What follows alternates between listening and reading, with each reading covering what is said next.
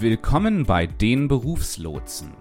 Dieser Podcast ist für Menschen, die mitten im Beruf stehen und beruflich und persönlich weiterkommen wollen. Jeden Mittwoch gibt es eine neue Episode, in der Thomas und Björn Themen besprechen, die dir helfen, deine beruflichen Ziele zu erreichen. Aber genug geplappert. Hier sind sie, die Berufslotsen. Herzlich willkommen zur 39. Episode von Den Berufslotsen. In dieser Episode unterhalten sich Thomas und ich über das Thema Arbeiten mit virtuellen Assistenten. Guten Morgen, Thomas. Ja, hallo Björn und ich hoffe, es geht dir gut an diesem sonnigen Morgen. Es geht mir gut. Mein Mikrofon funktioniert nach genau. langem Testen. genau. Wir hatten ja da schon heute ein bisschen unsere unsere Schwierigkeiten diesbezüglich. Ja, für euch Zuhörer, wir, ähm, wir brauchen immer eine gewisse Vorlaufzeit, bis die Technik dann wieder auf in, in Schwung gekommen ist, ja, für die Aufnahme. Genau, und ja, blöderweise, Björn, ist das ja auch etwas, was man nicht an virtuelle Assistenten auslagern kann. Zumindest nicht diese, wobei uns das ja eigentlich Spaß macht. Wir möchten das ja auch gar nicht auslagern. Ja, genau, genau. Wir, wir, wir lieben es uns morgens zu ärgern, wenn die Mikrofone nicht funktionieren. Genau. Wir wollen uns heute über das Thema virtuelle Assistentinnen und Assistenten unterhalten. Und Thomas, mit Thomas haben wir hier einen echten Experten auf dem Thema. Thomas, wie lange arbeitest du schon mit virtuellen Assistenten und virtuellen Assistentinnen?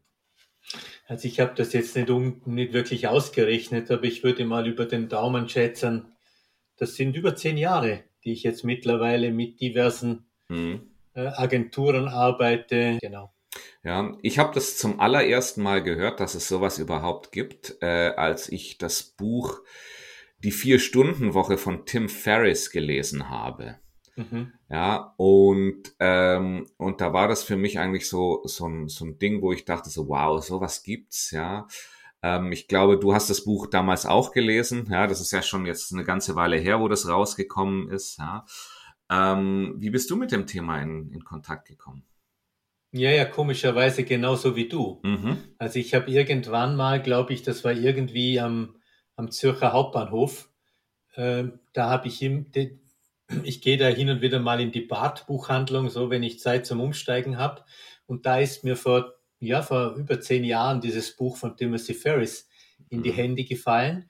Und ich habe mir damals das dann notiert, dass ich das eine kluge Idee fand. Mhm. Quasi, er beschreibt in dem Buch auch, dass er so quasi wie seine Arbeitsprozesse mal durchforstet hätte und sich überlegt hätte, ähm, was davon könnte ich aus, überhaupt auslagern und was davon könnte eine Assistenz übernehmen. Mhm.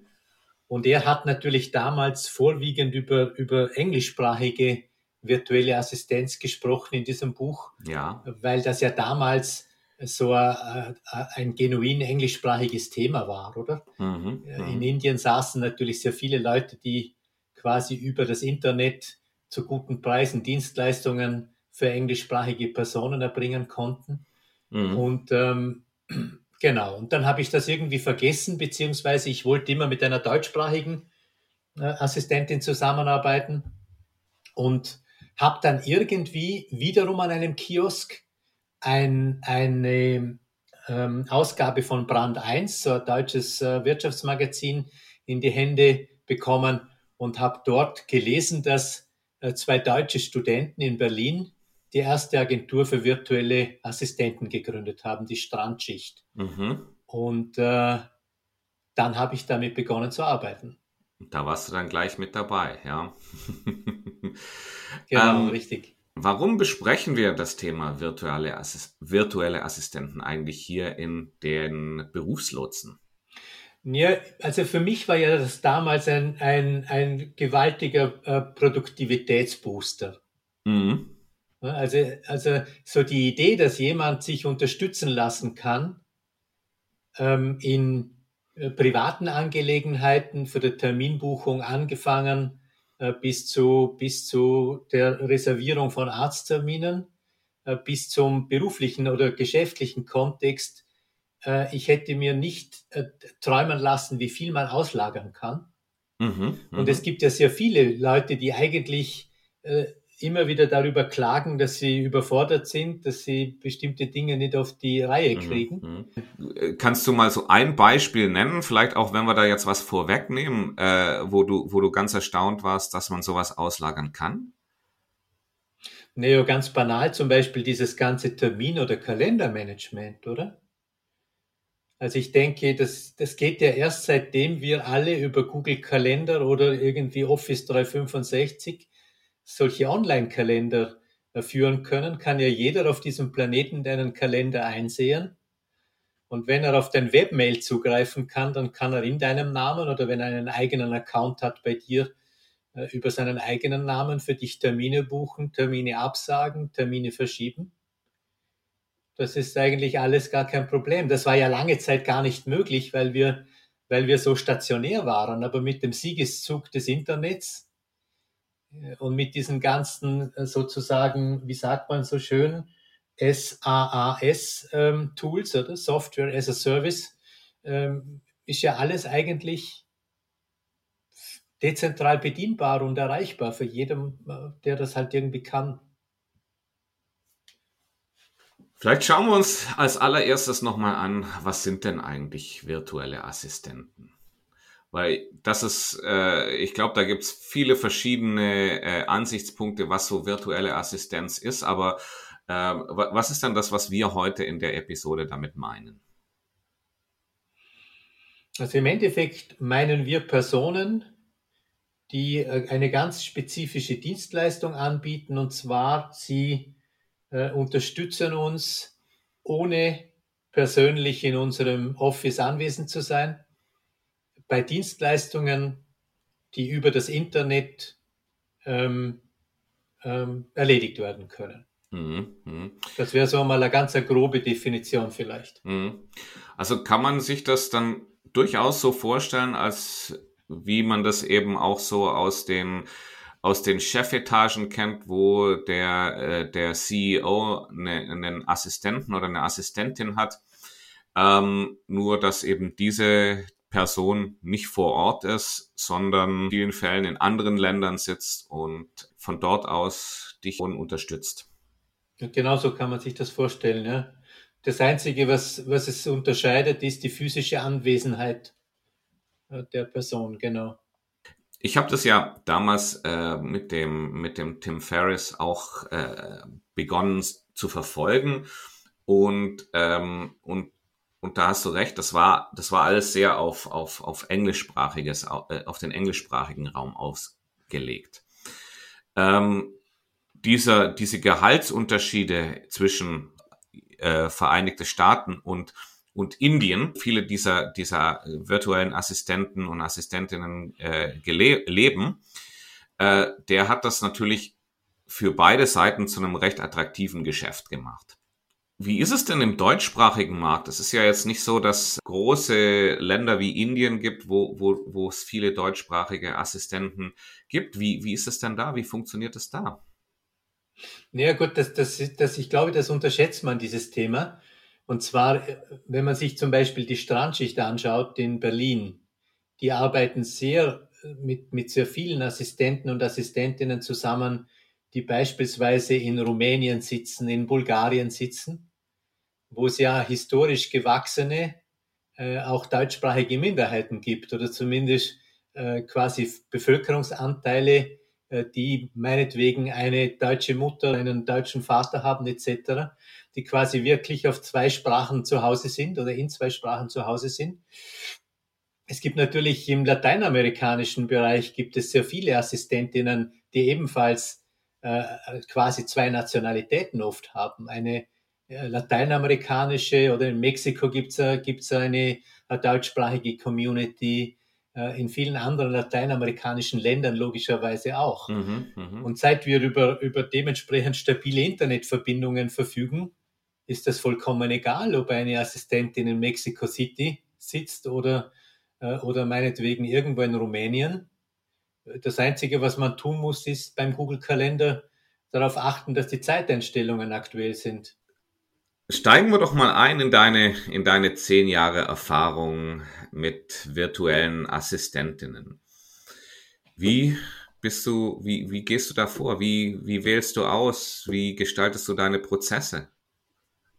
Also vielleicht fangen wir mal bei einem, bei einem ganz großen ähm, oder einer Lernerfahrung an, die ich relativ am Anfang äh, gemacht habe. Also wenn du eine, eine, ähm, eine physische Assistentin hast, die nebenbei, nebenan sitzt im Büro, dann kannst du dir erlauben, viele Dinge nicht präzise zu durchdenken. Weil du mhm. ja einfach einen, weil sie einen Schritt weiter ist und du steckst einfach deinen Kopf in ihr Büro äh, und sagst, äh, Martha, ich habe da was vergessen, könntest du das und das für mich noch tun oder daran, daran sollte man denken. Wenn natürlich deine Assistentin irgendwo in Mexico City sitzt, dann funktioniert das weniger gut. Mhm. Du kannst mit Zoom Kontakt aufnehmen oder was auch immer, aber das sind ja in der Regel auch Leute, die einfach für mehrere, für mehrere Auftragnehmer arbeiten. Du kannst die nicht alle fünf Minuten aus ihrem Arbeitsfluss äh, dementsprechend herausreißen. Mhm. Also das heißt, du musst eine, ein relativ ein gutes Verständnis haben, was du am Ende des Projektes für dich selber als Outcome, als Ergebnis möchtest. Mhm. Du, man muss, man muss sehr ergebnisorientiert denken und planen. Mhm. Mhm. Also ich habe dann irgendwie begonnen zu sagen, okay, was will ich dann am Ende? Äh, wenn ich angenommen ein Beispiel, ich habe eine Marketingkampagne vorbereitet, ich wollte beispielsweise ein Mailing machen an meinetwegen 150 Unternehmen dann habe ich dann gesagt, okay, ähm, ich hätte gerne ähm, eine, eine Excel-Liste äh, mit den relevanten Feldnamen, mit den, äh, mit den relevanten Informationen. Ähm, ähm, ich schätze, du brauchst dafür meinetwegen dreieinhalb Stunden Zeit. Ähm, das hätte ich gerne bis zum Datum XY. Mhm. Ähm, und dann habe ich gemerkt, ab dem Zeitpunkt sind die Ergebnisse deutlich besser geworden, oder? Mhm. Weil die Assistentin fühlt sich sicherer, weil sie ganz genau weiß, was man von ihr erwartet, oder? Äh, und du weißt auch ganz genau, was du von ihr erwartest und es lässt sich ganz genau auch überprüfen, mhm. Ähm, was funktioniert. Hat sie zu viel Zeit gebraucht, zu wenig Zeit gebraucht, etc., oder? Und dann kannst du das dann auch so ein bisschen nachjustieren, wenn du merkst, dass das klappt nicht und das klappt oder mhm. das klappt gut, ja. Genau, ich habe das dann mal so gemacht, dass ich gesagt habe, okay, starte mal, ähm, versuch doch mal 50 Adressen zu erfassen. Mhm. Äh, schreib dir doch mal auf, äh, wie viel Zeit du dafür benötigst. Mhm. Und dann konnte ich meine Schätzung anpassen und konnte das Ganze entsprechend hochrechnen, oder? Ja, verstehe. Und dann, und dann werden so diese Zeiten immer besser im Sinne von, du kannst immer besser einschätzen, für welchen Arbeitsgang sie wie viel braucht. Zum Beispiel. Wie bist du vorgegangen, als du deine ersten oder zum ersten Mal dir virtuelle Assistenten ausgesucht hast? Ja, zum Beispiel in der Regel läuft das meistens so. Also meine erste Erfahrung war ja, wie gesagt, mit der Strandschicht.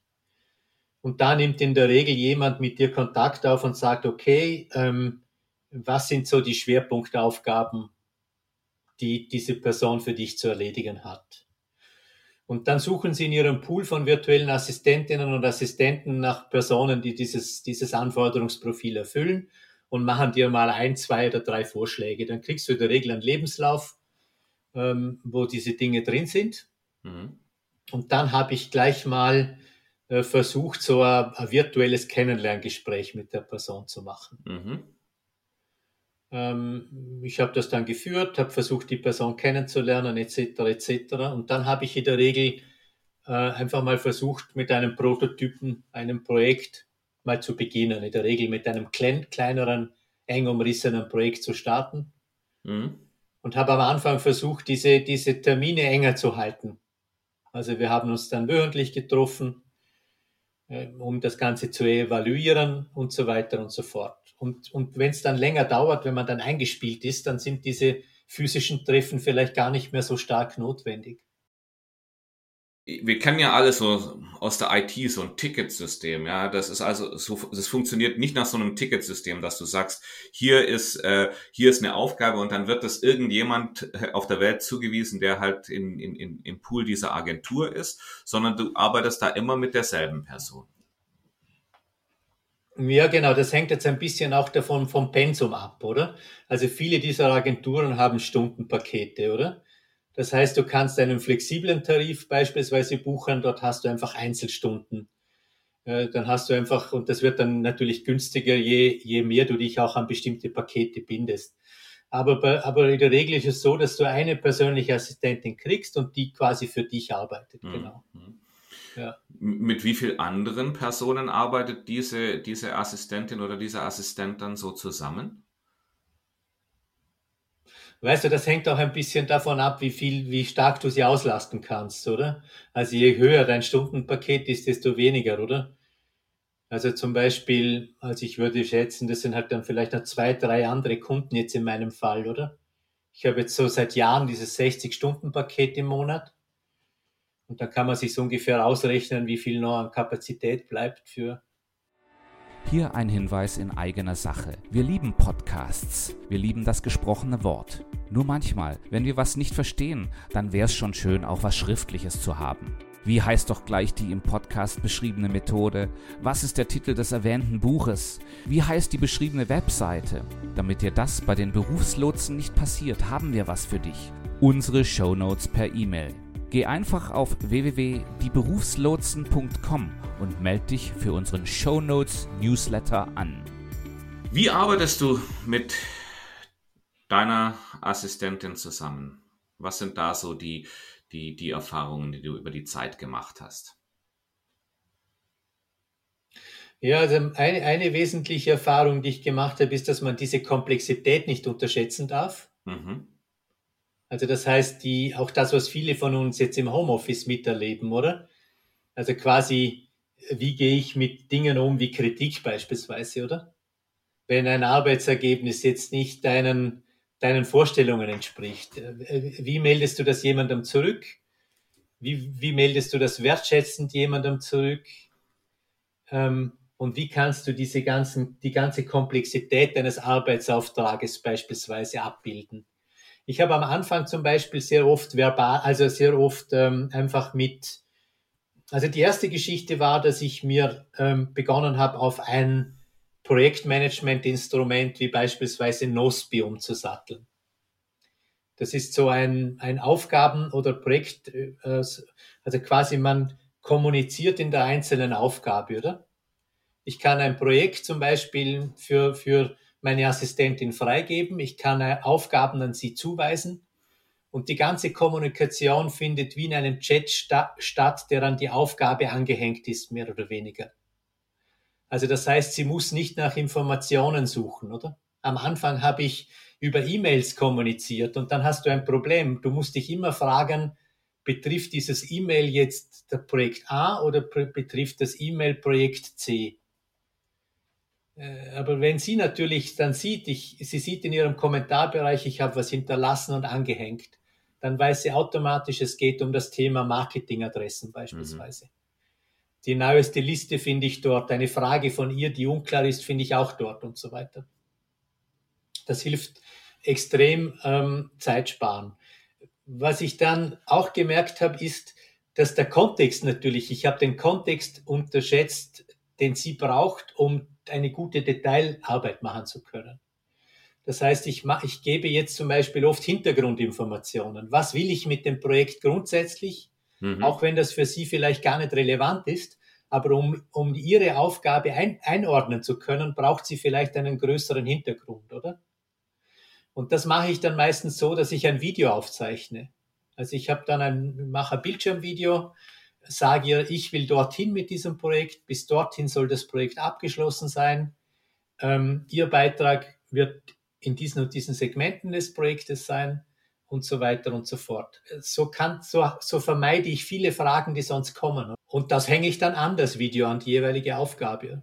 Sie schaut sich das an, liefert, spielt Fragen zurück, die ich dann wieder beantworte und so wird das Ganze ein, irgendwann mal war ganz eine gute Geschichte. Ich meine, du hast ja gerade schon erwähnt, du benutzt äh, Nosby als Projektmanagement-Tool, wo du jede einzelne Aufgabe in ein Projekt äh, überführst. Was gibt es sonst noch für hilfreiche Tools für die Online-Zusammenarbeit mit Assistentinnen, die nicht vor Ort sind? Also was ich, wie schon gesagt, was ich sehr empfehlen kann, ist äh, Snagit beispielsweise von TechSmith. Das ist eine Software, mit der man sehr komfortabel Bildschirmvideos aufnehmen kann. Also für die, man kann damit auch Leitfäden erstellen, Prozesse äh, aus Screenshots beispielsweise. Ähm, was immer gut ist, ist auf dem Smartphone ein guter Audiorekorder. Also manchmal ähm, einfach eine Sprachnachricht zu hinterlassen, äh, die in, in Evernote oder in OneNote zu einem, einem quasi einem Notizbuchprogramm abzulegen. Das lässt sich dann alles einfach als Notiz dann auch wieder an Nosby anhängen. Mhm. Also was du in der Regel immer brauchst, ist, du brauchst ein Tool, mit dem du deine Prozesse steuerst, wie Nosby oder Trello und ähnliche. Und, und du brauchst wie einen, einen, eine Art, ein, ein Wissensmanagementsystem wie OneNote oder Evernote, äh, wo du quasi deine ganze Hintergrundinformation ablegen kannst. Und weil Evernote und OneNote eine Mengenbeschränkungen haben, was Videos sind, habe ich dann noch begonnen, noch mit einem Cloud-Speicher wie Google Drive oder Dropbox zu arbeiten. Weil du da halt einfach, wenn du ein längeres Erklärvideo hast, dann kommst du bei Evernote an die Grenze. Mhm. Äh, und die Dinge lege ich dann jeweils einfach in den entsprechenden Projektordnern ab, genau. Ich könnte mir vorstellen, dass es einen großen Unterschied macht, ob das jetzt wiederkehrende Aufgaben sind, die du an eine Assistentin oder einen Assistenten auslagerst, oder ob das einmalige Projekte sind. Wie gehst du in den Fällen vor, in, in den unterschiedlichen? Ja, das ist zum Beispiel auch ein bisschen von den Instrumenten abhängig, oder? Aber wenn ich jetzt zum Beispiel jetzt ähm, am Beispiel, ich habe Coaching, ähm, Coaching-Projekte und da kommen jetzt zum Beispiel Terminaufgaben rein. Äh, dann habe ich zum Beispiel in meinem Google-Kalender so bestimmte Timeslots, wo ich sage, okay, ich möchte vier Gespräche am Tag, kann ich planen. Äh, und in diese Timeslots äh, kann sie dann meinetwegen Termine ähm, buchen. Ähm, die kann ich dann wiederholen. Also ich kann die NOSPI dann auf jede Woche wiederholen. Dann geht sie zum Beispiel jeden Dienstag, wenn sie den Rechner einschaltet, geht sie in meinen, meinen Account, schaut sich an, welche Terminbestätigungen bekommen, gekommen sind, ähm, beantwortet diese, diese Mails, ähm, setzt diese Termine in Google Kalender auf aktiv und nächste Woche am Dienstag macht sie das wieder oder, oder, oder sie macht das jeden Tag für eine halbe Stunde zum Beispiel, genau. Mhm. Mhm. Das ist zum Beispiel so wiederkehrende Aufgaben, aber wenn so geschickt, gibt auch durchaus so Sachen, wie, wie zum Beispiel jetzt ähm, bin ich gerade dabei, meinen E-Shop zu überarbeiten. Da gibt es dann halt ein Erklärvideo und dann gibt es, dann sage ich, es gibt eine Deadline, bis dahin möchte das Projekt abgeschlossen haben. Hm. Ich könnte mir vorstellen, dass dass das auch immer eine Abwägung von deiner Seite ist, insbesondere bei einmaligen Sachen. Ja. Äh, wie viel Energie muss ich reinstecken, um den, um, um, um, um die Aufgabe an, an, an, an deine Assistentin zu übertragen. Versus wie viel Zeit muss ich investieren, wenn ich es selber mache? Mhm, genau. Wie, wie unterscheidest du zwischen den beiden Fällen? Oder wann, wann sagst du, ich mache es selber und wann sagst du, ich gebe es ab? Also ich unterscheide vor allem, wenn sich etwas, wenn sich etwas immer wieder gleich wiederholt und automatisierbar ist, oder? Dann ist es in der Regel gut delegierbar, oder?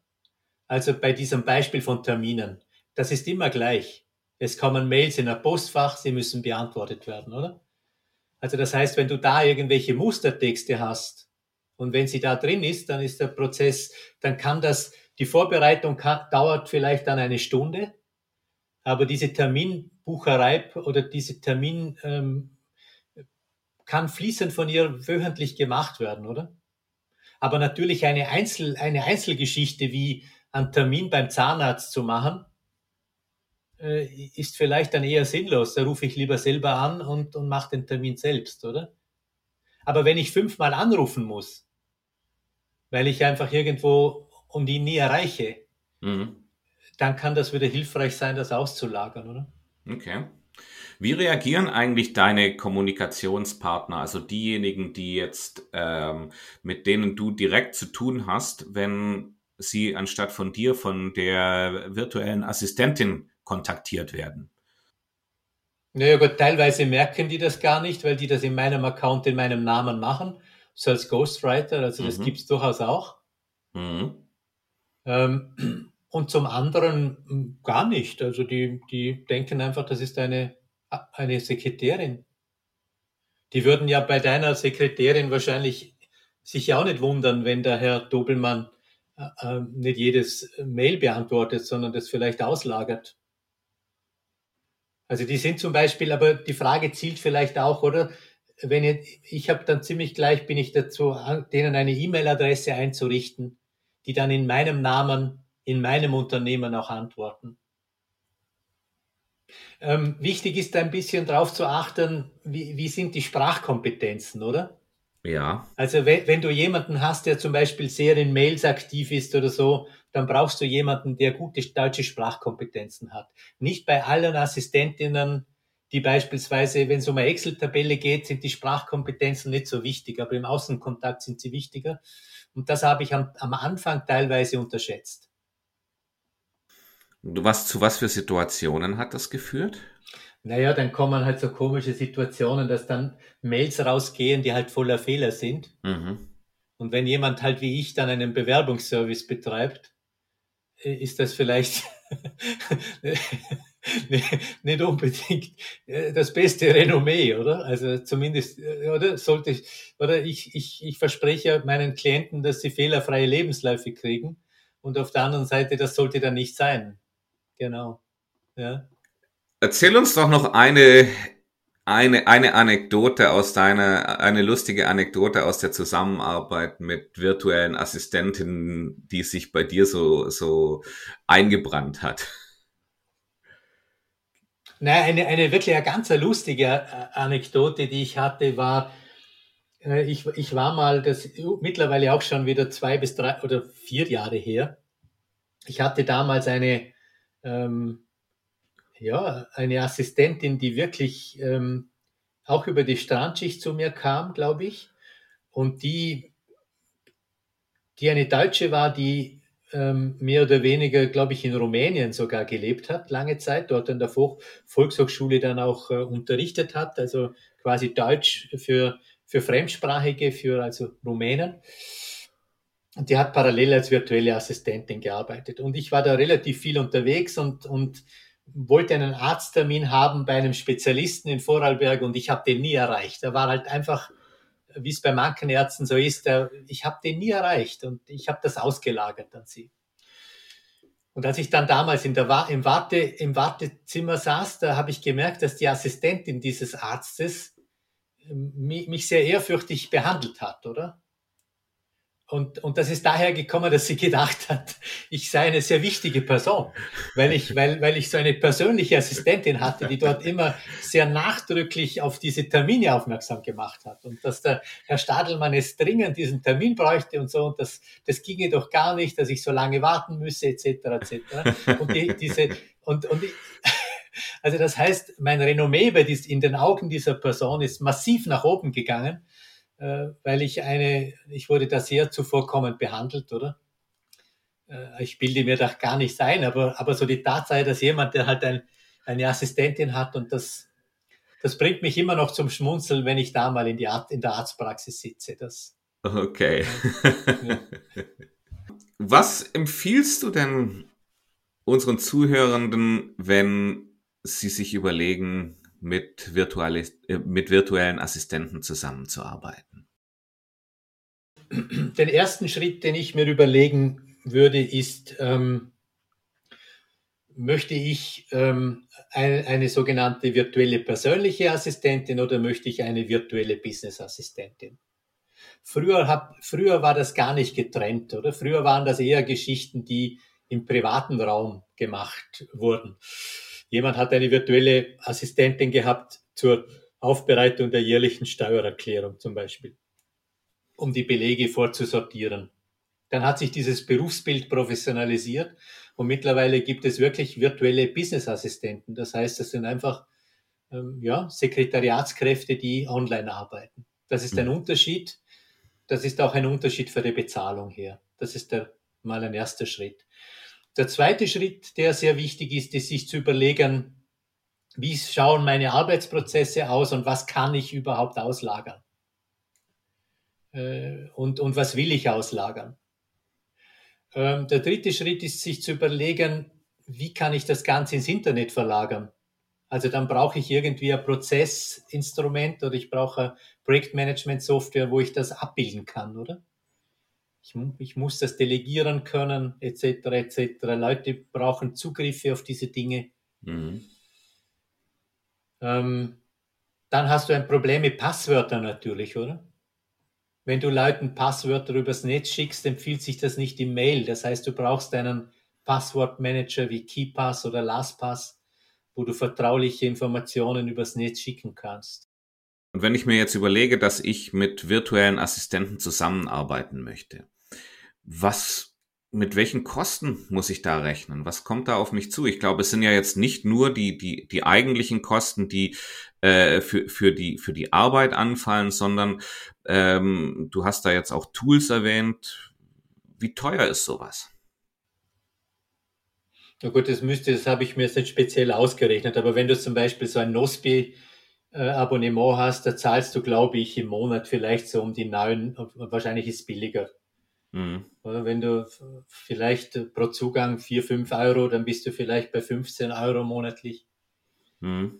Klar, dann brauchst du irgendwie einen Zugang wie Evernote oder OneNote. Ähm, mhm. die, das, du kommst dann gleich mit den Gratislösungen, kommst du gleich mal an deine Grenzen, logischerweise. Mhm. Also du bist da wahrscheinlich dann schon monatlich dabei mit deinen, äh, wenn du das im, im Geschäftskontext einsetzt, äh, ja, 50, 50 bis 80 Euro, genau. Mhm. Plus die Arbeitskosten.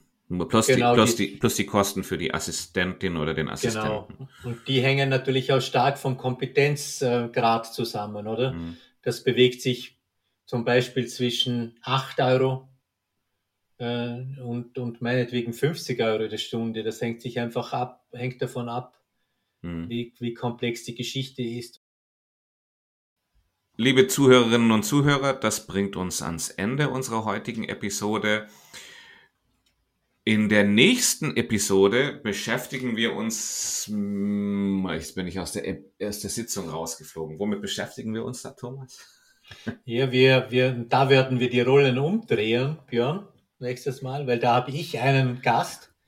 Und zwar der Gast nennt sich Björn Dobelmann. Und der hat in seiner beruflichen und privaten Vergangenheit mit Working Out Loud experimentiert. Ein sehr interessanter, spannender Ansatz, ähm, um seine Ziele zu erreichen.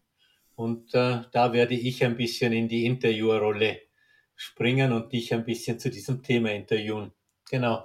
Wunderbar. Dann hoffen wir, dass wir euch auch in der nächsten Episode, das ist die Episode 40, zum Thema Working Out Loud wieder begrüßen dürfen. Die Episode gibt's am nächsten Mittwoch äh, bei dem Podcast-Dealer deines Vertrauens. genau. Besser hätte ich das nicht sagen können. Alles klar. Dann bis bald und äh, wir freuen uns und wir freuen uns, wenn du auch nächstes Mal wieder mit dabei bist. Die Berufslotsen, das sind Thomas Stadelmann und Björn Dobelmann. Wer wir sind und was wir machen, erfährst du unter www.dieberufslotsen.com. Hier hast du auch die Möglichkeit, dich zu unserem Show Notes Newsletter anzumelden. Und schwupp, schon bekommst du die Show Notes zu jeder Episode direkt in dein E-Mail-Postfach. Die neueste Episode der Berufslotsen findest du immer mittwochs auf der Podcast-Quelle deines Vertrauens.